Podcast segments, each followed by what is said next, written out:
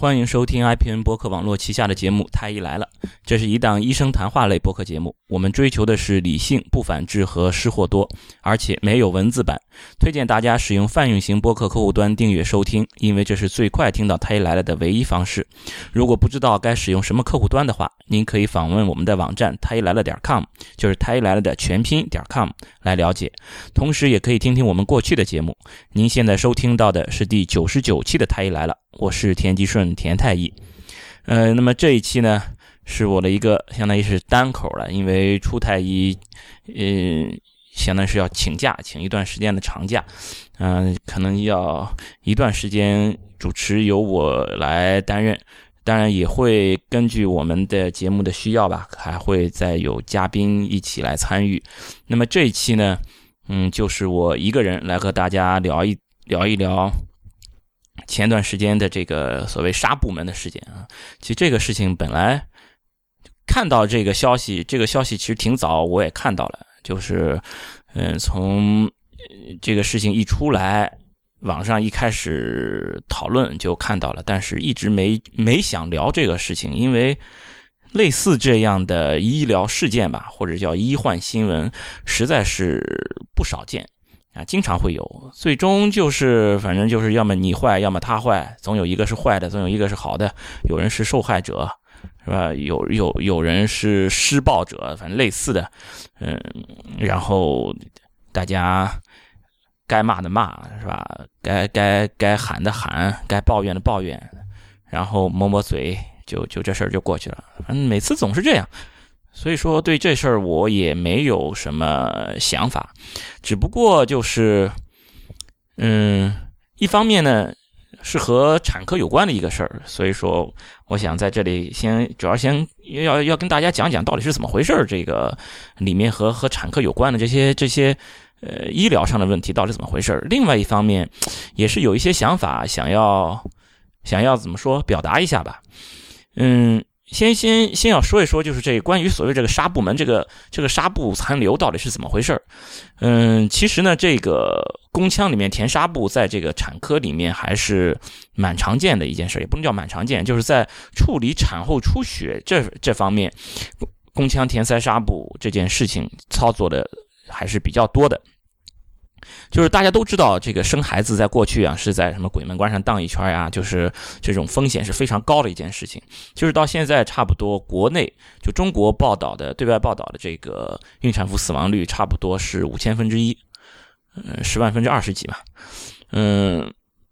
这个死亡率其实并不低，就是也就是说，每五千例怀孕生孩子就有一个死亡。而且是不到五千个就有一个死亡，而国内的这个造成孕产妇死亡的原因，现在排第一位的还是产后出血，或者叫这个产科出血。啊，当然，国外比如西方发达国家，他们可能排在第一位的可能会是血栓性的这种问题啊，或者是和感染相关的问题等等，可能就是说造成死亡的原因会不同。但是你不管怎么样，在全世界范围内生孩子也不能保证绝对安全，也都是有一定的孕产妇死亡率的。那么国内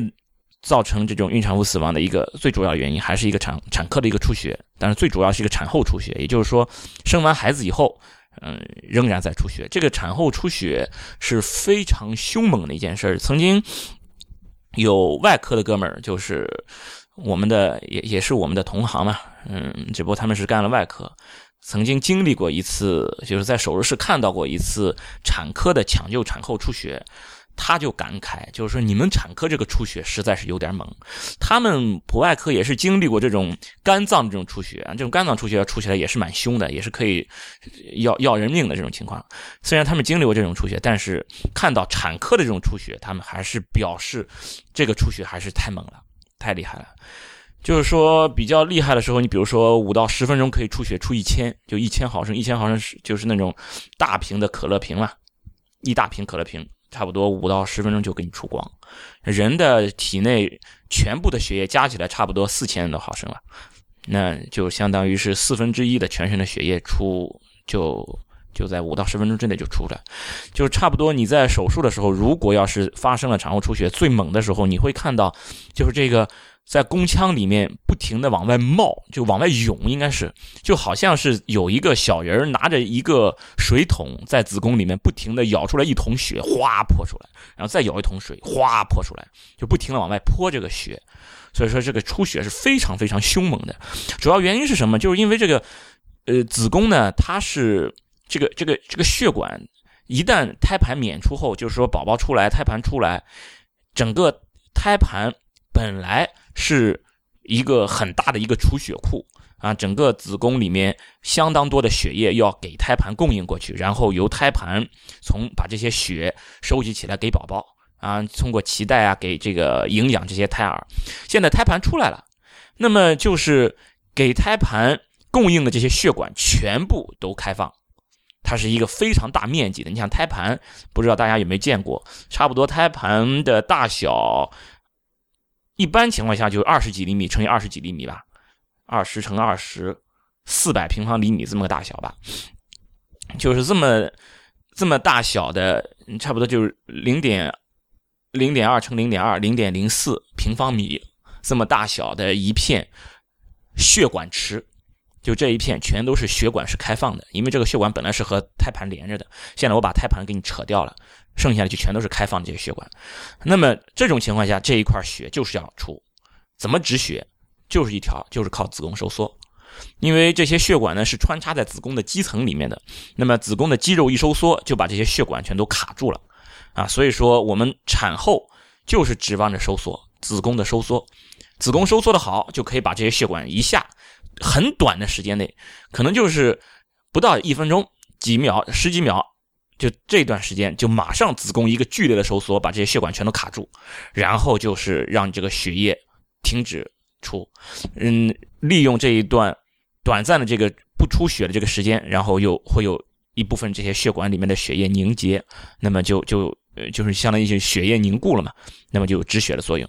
当然了，这是子宫收缩。生过孩子都知道，这个子宫收缩是一阵一阵的，你不可能一直就是收缩在那里嘛。那要收缩一下，然后舒张一下，否则你收收收缩子宫的时候是很痛的啊。痛经的人知道，你痛经为什么痛，就是因为子宫收缩啊。生孩子为什么痛，是因为子宫收缩，所以子宫收缩是很痛的。那你不可能一直收缩在那里，收缩的时候止血一下，然后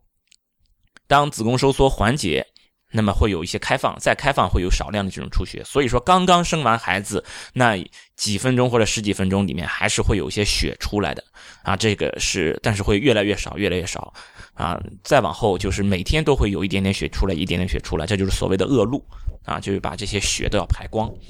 啊，这些就都是这种，就正常情况下你胎盘出来以后是要这样止血，异常情况下就是你子宫不收缩，或者是收缩很差。子宫不收缩，子宫收缩很差，那么会怎么样？就是这些裸露的血管就开放在那儿，就是哗哗往外出，而且这些血管有静脉也有动脉，动脉如果开了血，那就是就是喷射状的嘛。所以说，就是我刚才说了，哗哗的往外涌的那种血，很有可能就是一些开放的小动脉啊，或者是这种静脉，就是不停的往外出。所以说，这是非常非常凶险的这种情况。那如果要是真的我们碰上这种大抢救的这种产后出血，分分钟就是一两千就出去了，然后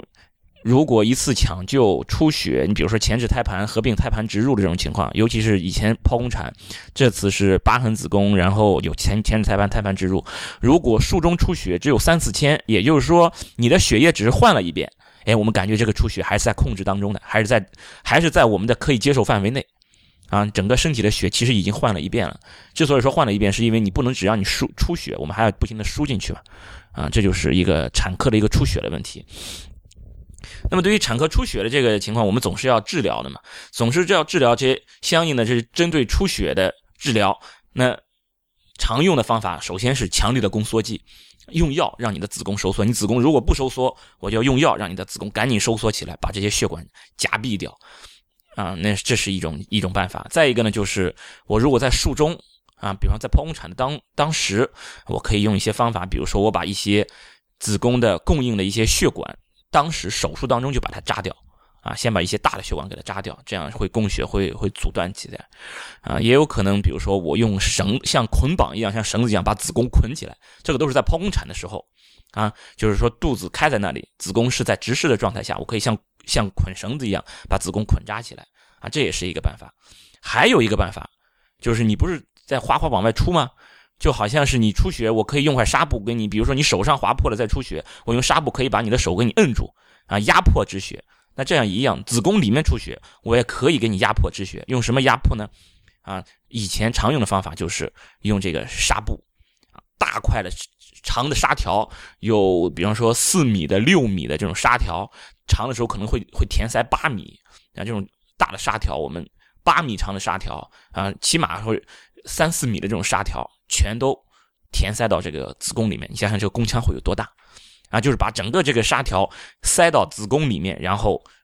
实时的把这个非常结实的把这个子宫压迫在那里，把这个子宫内膜压迫在那里，就相当于是压迫止血。就是你这个血管都开放在那，裸露在那，那好，我用外源性的用一块纱布，我把你这个子宫给你把这个血管给你压迫住。那当然了，现在国外他们有专利叫用球囊，就是其实也是一样的道理，就是我把一个盛有液体的一个一个球囊也是塞到子宫里面啊，把这个子宫里面这些创面出血的这些出血面把它压迫住。其实这个都是一样的原理。那球囊呢会比较贵。那现在其实经济实惠的还是纱布。我们其实用纱布还是用的比较多的。所以说这是一个针对产后出血抢救时候一个非常非常常用的一种方法啊。这个我们也经常会用的。那这些方法如果我们都试过。还是不行，就是要出。那么还有一条路，就是要把子宫切掉，因为你出血就是在子宫上，啊，子宫上的血管全都裸露在那里，开放在那里，你怎么办？你你你止不止不住是吧？你把这些供应这些血管扎住也没用是吧？捆也捆不住，堵也堵不上，还是要出，怎么办？那就只有一条路，要把子宫切掉啊。所以说叫产科的子宫切除。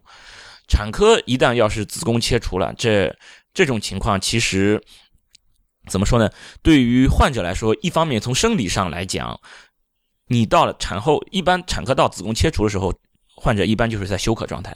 否则你肯定已经都已经前面的方法都已经试过了呀，否则就已经救过来了。就是说这个出血已经控制了。你之所以考虑要去切子宫呢，一定是控制的不良不良好，就是说这个产科的这个。这个出血情况控制的不理想，你才会考虑去切子宫。所以说，通常我们切子宫的时候，面临的都是一个患者的一个休克状态。这个休克状态就是很麻烦。你切子宫的时候，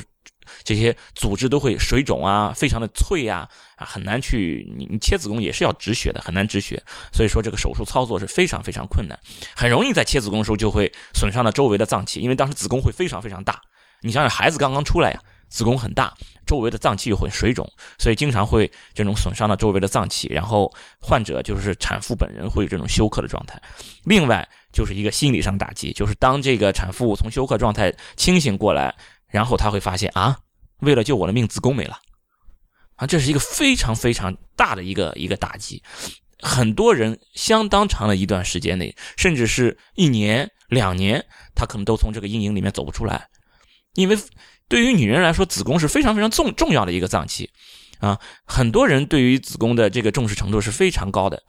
啊，当然了，有些人对于子宫的这个重视呢，是因为他的不理解，他以为子宫是来分泌这个雌激素的，觉得没有子宫了，啊，我就要老得快，这个倒是没有，啊，因为分泌雌孕激素的还是这个卵巢，啊，是这个女人的性腺是这个卵巢，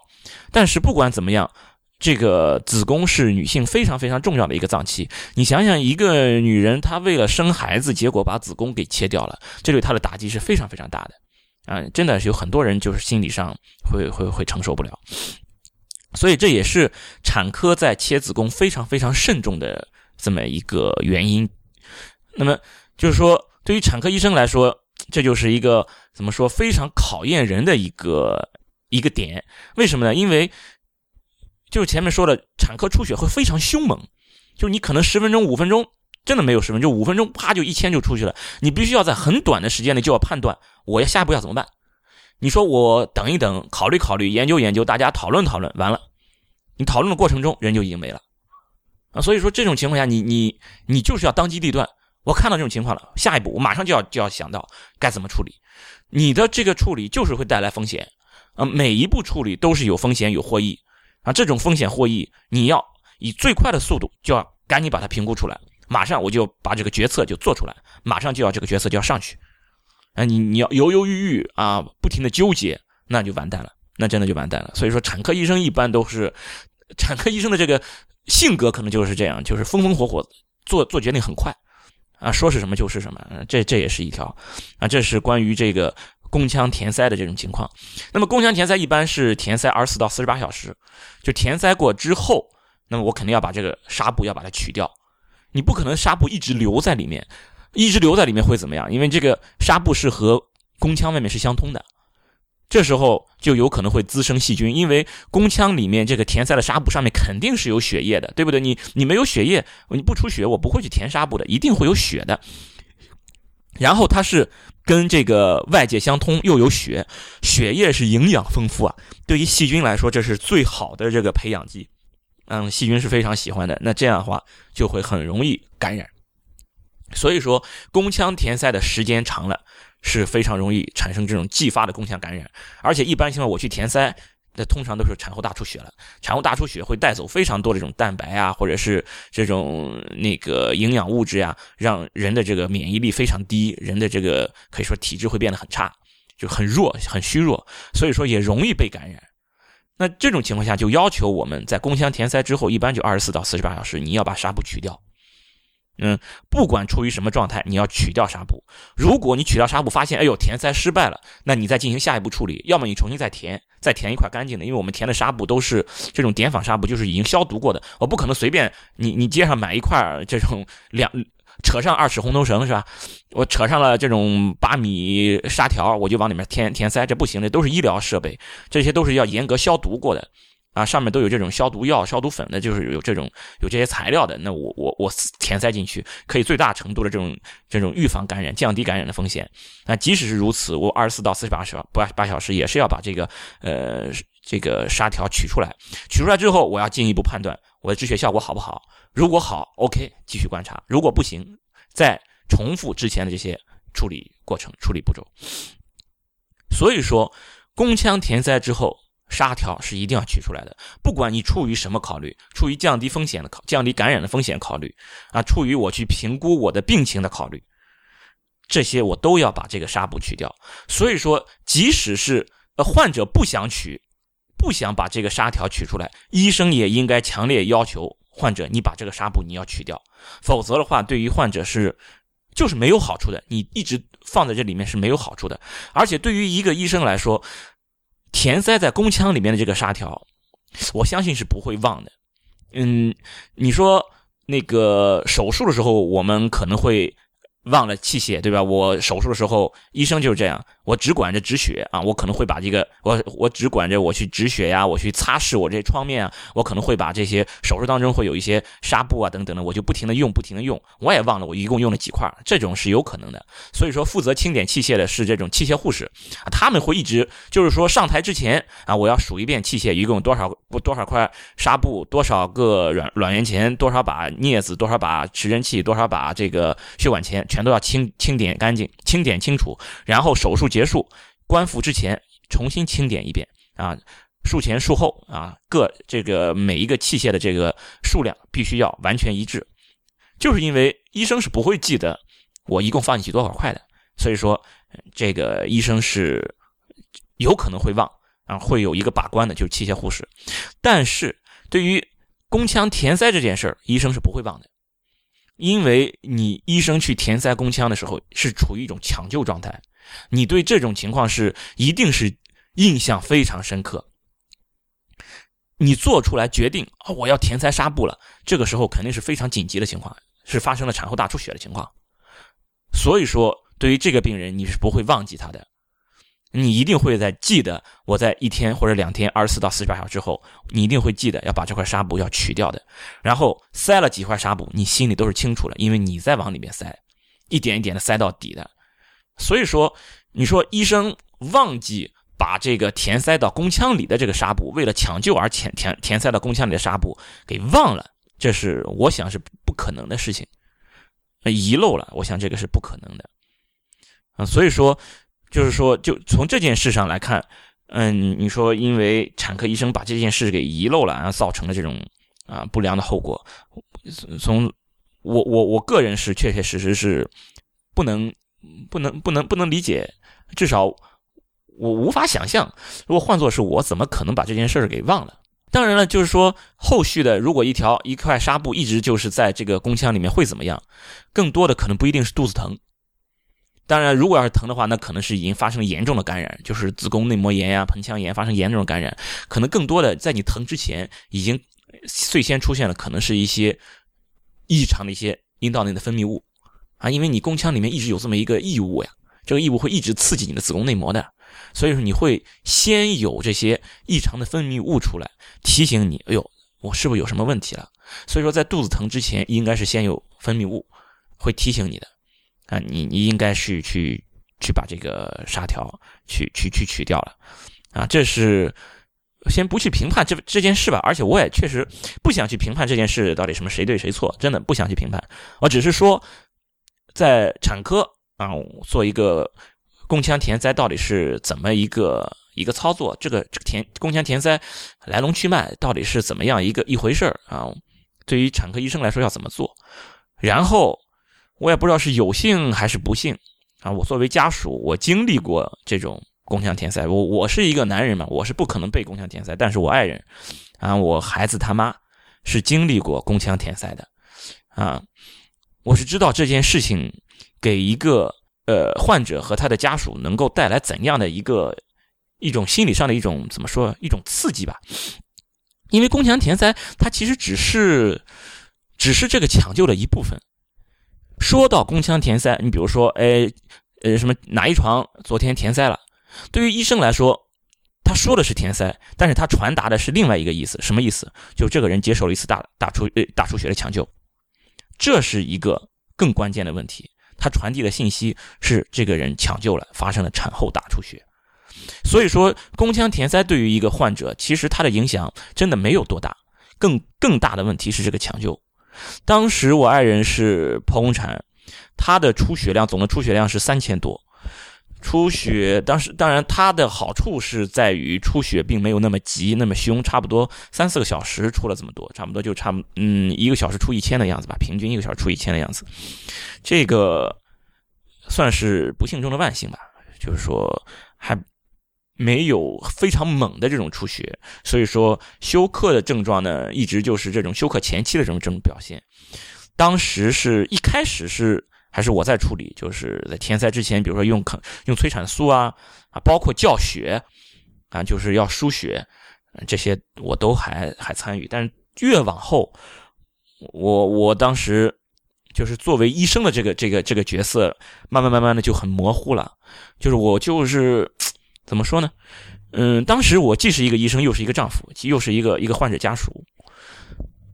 就一开始，你你你在做决策的时候。你想的就是非常怎么说专业的，或者是非常机械化的。哎，碰到这种情况，我专业上就应该就像就像条件反射一样，碰到这种情况应该这样处理，碰到这种情况应该这样处理。但是渐渐的，我处理完了以后，我我还要再去探望他，因为我是站在一个一个丈夫的一个角度上去去去去探视他，去去关心他。这个时候，我越来越越没法去做这样的一些处理，因为当我从一个丈夫的角度去去关心。我爱人的时候，我会发现，我要想很多很多东西。我会想我的这个处理上去，万一要无效怎么办？在下一步会怎么样？会怎么样？我全都知道会怎么样。我知道的比谁都清楚。嗯，我会想到万一要是切子宫怎么办？甚至切了子宫还在出怎么办？我会想非常非常多。所以说，再往后就是脑子就完全就已经不能够。就是做一些非常非常理性的一些一些判断了，就是已经不能就不能胜任一个医生的这个角色了，所以到后来我是完全交给我们主任，我是打电话把他从家里叫过来的，晚上十点十一点的样子吧，因为我我爱人当时是下午了嘛，做了急诊剖宫产。嗯，所以到了晚上出血很多，把把我们主任从家里叫过来，让他帮忙做了这个宫腔填塞。当时我印象很深的是什么呢？就是填塞的时候，我就后后面人家告诉我是我当时脸色是很难看的，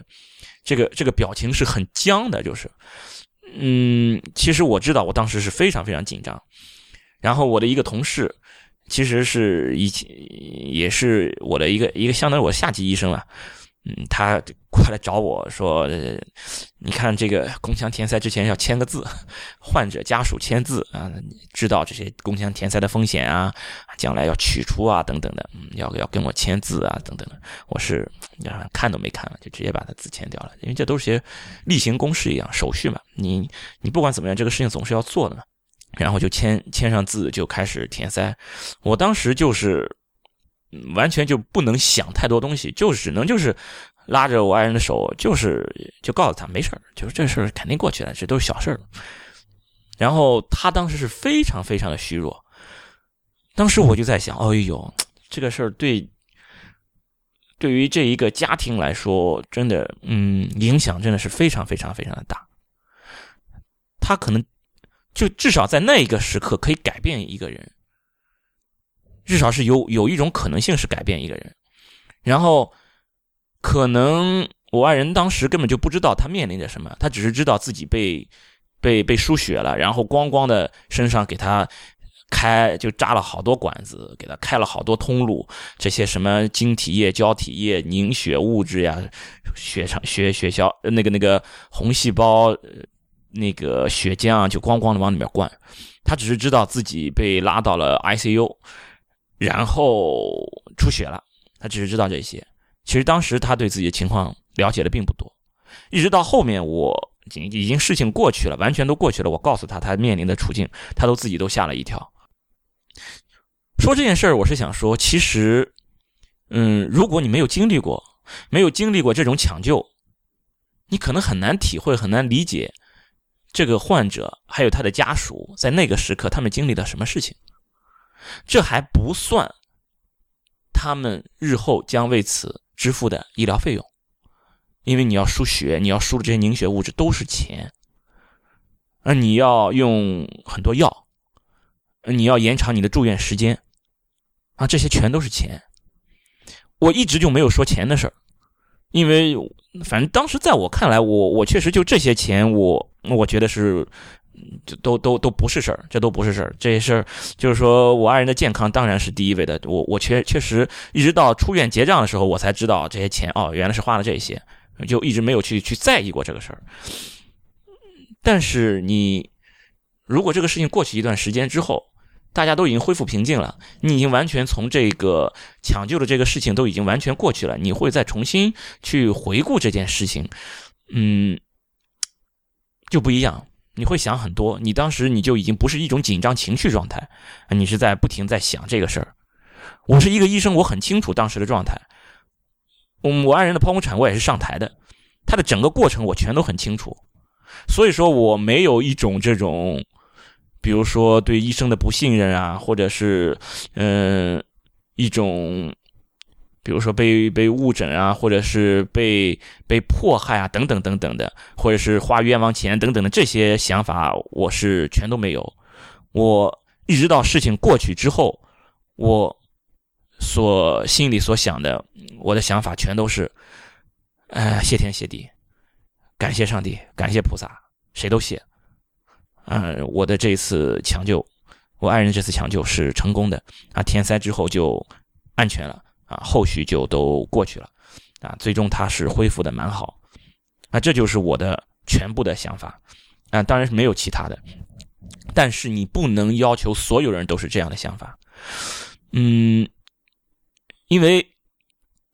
毕竟医生是少数的，大部分人都不知道医生到底经历了什么，都不知道医生那个时刻他们在抢救的时候他们在考虑什么，他们在做什么。他们经历了怎么样难度的一些决策？他们经历了怎么样难度的一些操作？对于普通患者来说，他们都不知道。他们所能看到的是什么？他们所能看到的就是这个患者差点大出血死掉。这个患者差点因为大出血切掉子宫。这个患者被经历了很多很多的折腾，子宫里面还对还被填塞了好多好多东西。他们能看到是什么？我花了好多好多钱。我想这是对于一个患者和他的家属最最直观的感受。他们经历的就是一些惊恐，经历了很多的紧张，然后经历了一些手足无措，嗯，经历了怎么说呢？甚至是一种崩溃，有可能。这其实真的还是一个比较好的一个结果，就是说通过宫腔填塞，整个结局都很好。那如果要是子宫再切掉了，那真的很多人出不来这个这个坎儿。所以我想说，真的有一些人他。嗯，个别现象，个别的人，他在经历了这些，嗯，痛苦之后，他会心理上会产生一些不适感，然后会做出一些比较出格、比较极端的一些事情。我真的觉得和他的这种品行和他的这种怎么说道德等等的，我觉得真的不要牵扯太多。这也正是我开头说。我真的不愿意去评判这样的事情的一个原因。我我我我真的不想去，就是对这样的事情，然后去评价一番。哎，这个这个患者怎么这么卑鄙？这个家属怎么这么卑鄙？这么这么狭狭隘？哎，医生你看多么的伟大？我觉得这么说真的，因为说这样的话，可能你就是没有经历家属的那些事情。你只是经历了医生的这些，呃，这些抢救的这个过程，而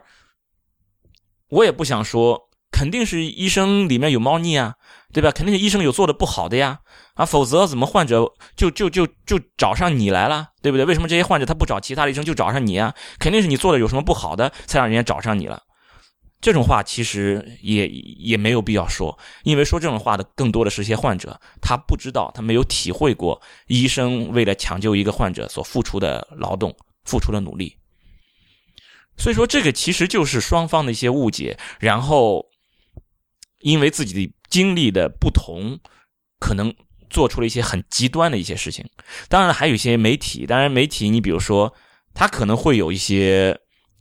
利益在里面，也有可能真的就是他们觉得，哎，这个事情怎么能发生呢？他们对于这个事情真的不清楚是怎么回事，因为毕竟记者他们没有经过专业的培训，对于这些情况，他们确实医学的东西确实可能了解的不够。所以说，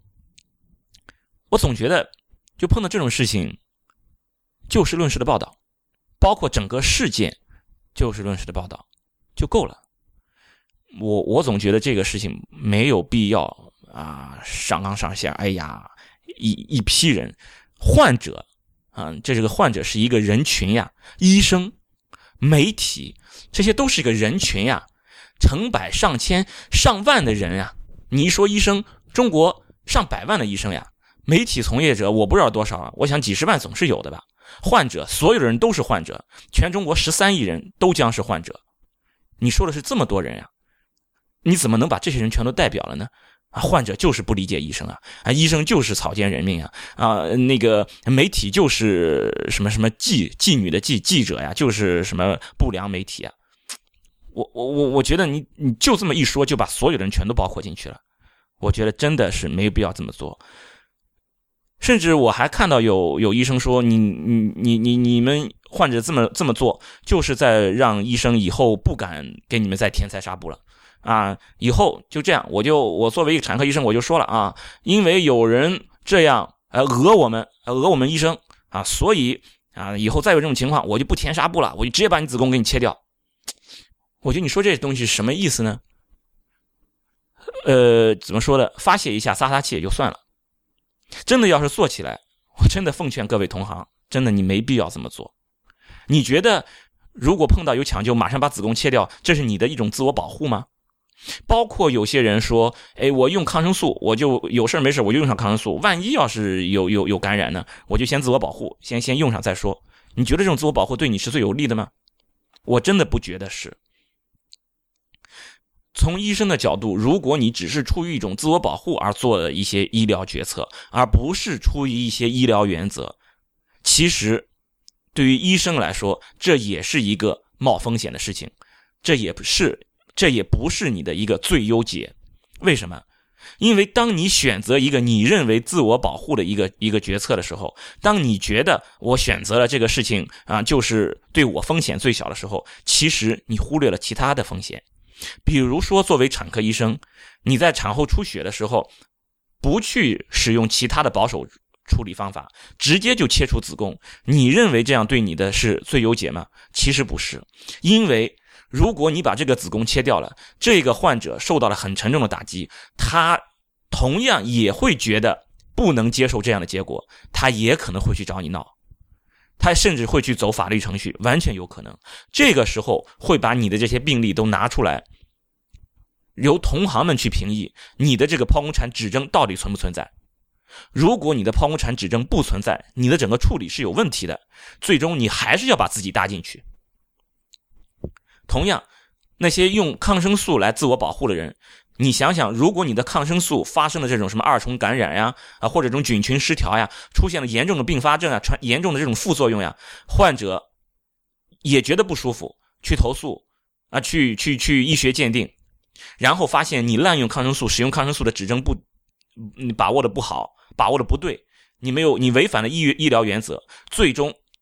其实还是要把你套进去，你作为医生也还是要承担你相应的责任的。所以，在我看来，没有什么自我保护。真正的自我保护是什么？对医生最最安全的是什么？对医生最最安全的决策是让患者最安全的决策，就是你怎么处理可以让你的患者获得最大的好处，可以让你的患者风险最低。那么，对于医生来说，就是风险最低，这就是医生的最优解。那么，怎么样可以让患者的风险最低？怎么样可以让患者的这个益处最大呢？就是你按照现有的最新的医疗规范、医疗原则去做，因为你按照这样的医疗规范去做，首先成功或者出现效果、最佳效果、出现最佳结局的概率是最大的。不管你用什么样的方法去操作，都不是百分之一百能够实现你的愿望的。任何的操作、任何的决策都有可能出现意外、出现偏差。而按照现有的规范，按照现有的推荐指南去做，一定是获得最佳结局的概率最高。这是第一。第二，即使是出现了意外，患者为此而感到不满，他真的要是去走程序，你会发现，因为你严格按照医疗原则来做了，所以一切都是对你有利的。这才是对医生的一个真正的自我保护。就是你按照医疗原则来。其实有有医生说，我按医疗原则来怎么样啊？患者他不是还是要对我打打杀杀啊？好多医生按医疗原则来，还是把医生给杀了呀。所以我就不按医疗，我就不按医疗原则来了。你想想，如果一个医生你说出这样的话，你和那些去对医生打打杀杀的患者有什么区别？真的没有任何区别，只不过你做了医生这个职业而已。如果你不做这个医生这个职业，你对医生不了解，你有这种想法，有可能去杀医去伤医的就是你，因为你完全没有一个逻辑判断，你不能因为有个别的现象，有一个患者做了一些极端的一些错误的事情，你就对所有的患者都认为他们不好，就好像一个患者不能因为有个别的医生不负责任，有个别的医生对于对于患者漠视，而觉得所有的医生都不好一样。所以我就说，对于这样的事情，我们最好还是就就事论事。比如说杀部门这件事情，医生做了哪些事情，做对了哪些事情，哪些事情做的不好？从患者的角度，他做对了什么？有哪些做的不好？就媒体来说，他做对了什么？哪些做的不好？就事论事的，我们把它说清楚，其实也就可以了。其实这件事情就事论事的说。我觉得才是更加简单易行的事情，反倒是你要去贴标签更难。这让我想到什么？就是前两天我给我女儿讲故事，讲的当时，哎，讲阿凡提。我们女儿现在已经到了要凡事看电视也好看故事也好听故事也好，凡事都要先问好人坏人的年龄了。所以说我给她讲故事，她一定要问一句：哎，这个是好的还是坏的？这个是好人还是坏人？阿凡提，我会告诉他，阿阿凡提是好人，他记住了，嗯，这是好人，他很开心。所以说，当我说到阿凡提是好人的时候，他脸上的这个这个神情都是非常非常开心的，满脸的都是喜欢。然后说了八一老爷，哎，八一老爷是坏的，嗯，他就会一种满脸一种鄙夷的这种这种这种表情，或者是很有点愤怒的那种表情。看见这个八一老爷，他会告诉我他是坏人，他是坏的。然后故事里面呢，有一个人比较胖，他的特点就是比较懒，所以他找到阿凡提想要减肥，就是这么一个人，没有任何信息，只是说这个人比较懒，他想要减肥。所以我女儿问这个人是好人还是坏人，我我不知道怎么回答他，他只是懒而已。你说谁不懒呀？每个人都会有懒的时候呀，所以我不知道怎么回答他。但毕竟呢，他是一个和相当于找阿凡提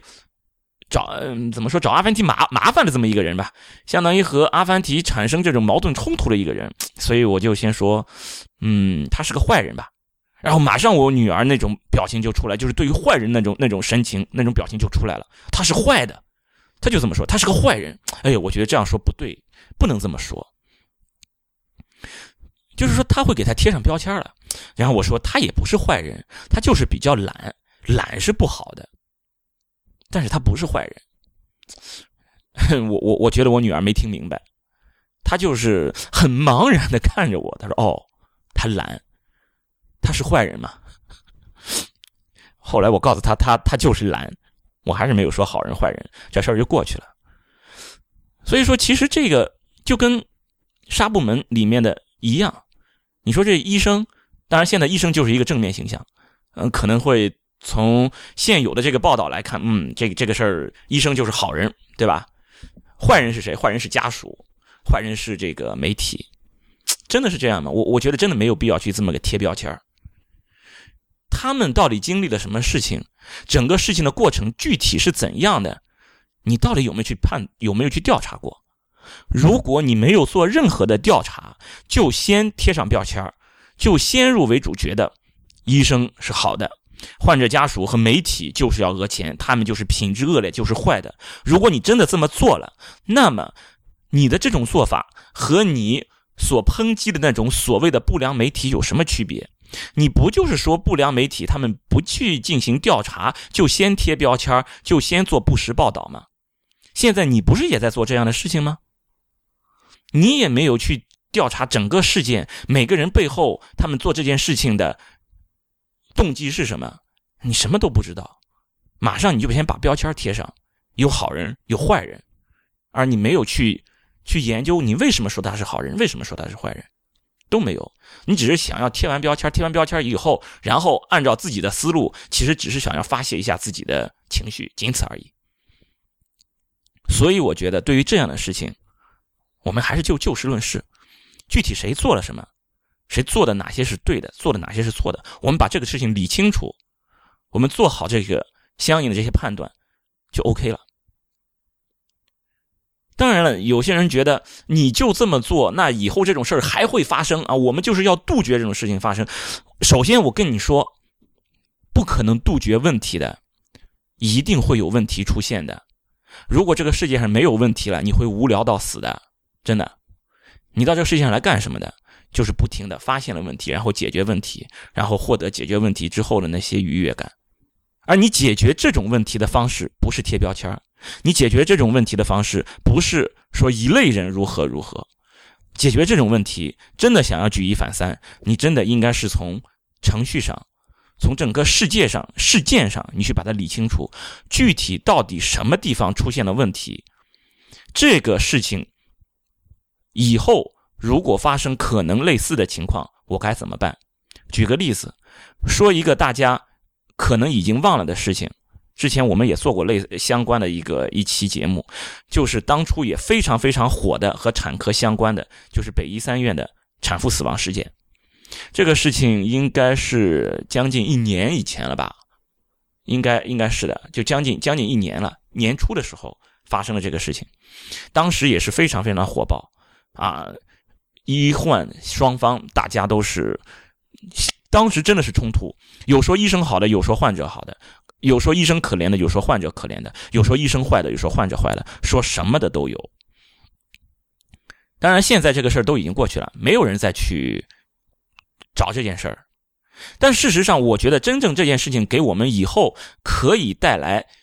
帮助的是什么？应该是事后的，我们大家都。平静下来，对这件事情理性的反思，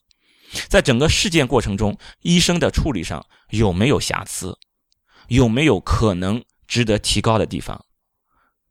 患方、患者家属所在的这个单位，整个这个事件，他们在处理这种类似这种医疗事件的流程上，他们有哪些值得吸取的教训？应该我们都借鉴的问题啊，包括在处理这些问题上面，相关的这些部门应该怎么去做？包括在报道这些事件上，媒体应该是吸取哪些教训？啊，我什么地方做的不够细？我在调查事件上，我有哪些事情、哪些信息获得的不够全面？你只有去从整个事件上去去理一下我做的不足的地方，你才有可能去避免以后再发生类似的事情。你要做的是对这个事件的反思，你要举一反三的是这个事件，对这个事件的梳理之后的一次反思，一个重新的审视。然后，对于整个事件，我们举一反三，我们争取不让类似的事情发生，而不是说针对一群人，因为发生了这件事情，我对这一群人就贴上标签；因为有了杀医生的事件，有了对医生的暴力事件，我就对于患者这一群人贴上愚昧的标签，贴上暴民的标签。确确实实有些极端的人，但是。大部分的患者都是值得医生为他们付出劳动的，都是值得医生为他们服务，去帮助他们一起恢复到健康状态的。同样，不能因为一个医生的不负责任，或者一个医生的态度特别恶劣，或者一个医生的态态度的冷漠，你就觉得所有的医生都不好，或者你因为一个医生的处理不够专业，你就认为所有的医生都不够专业，那也只是一个。而大部分的医生其实都还是专业的，都还是在为了自己的这一份事业在付出自己的努力，真的在付出自己的劳动来提高自己的业务水平，来改善患者的这些情况，这些呃患者的这些身体状况的。也同样，你不能因为一些个别的一些媒体可能他在报道的时候缺乏相关的研究，缺乏相关的调研，然后。报道的时候，可能有些莫须有啊，或者是模棱两可啊，或者是太过、太过、太多这种主观煽动情绪的这些报道啊，你就说所有的媒体都是那种那不良媒体，都是那种所谓的记者、妓女的记那个记者啊，就说只要是媒体啊，都就都是黑心的啊，媒体的话就不能信。同样，大部分的记者他们也都在自己的这些工作岗位上，也都在努力的工作。其实。当你在抨击别人的时候，你想一想，你抨击的那些职业的人都和你一样，你在你的岗位上做了怎么样的事情？你抨击的那些人其实也都在做样这样的事情。如果你抨击的那些人，你抨击他们的不好，你看一下，有可能你也是在做这样不好的事情。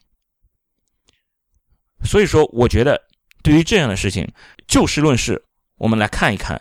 到底发生了什么事情。如果医生犯了错误，或者媒体犯了错误，或者哪个医生患者犯的错误，OK，那就是他的错，谁犯了错误，谁承担责任。而如果你真的想避免这种事情发生，你应该详细的剖析整个事件的经过，我们来看哪些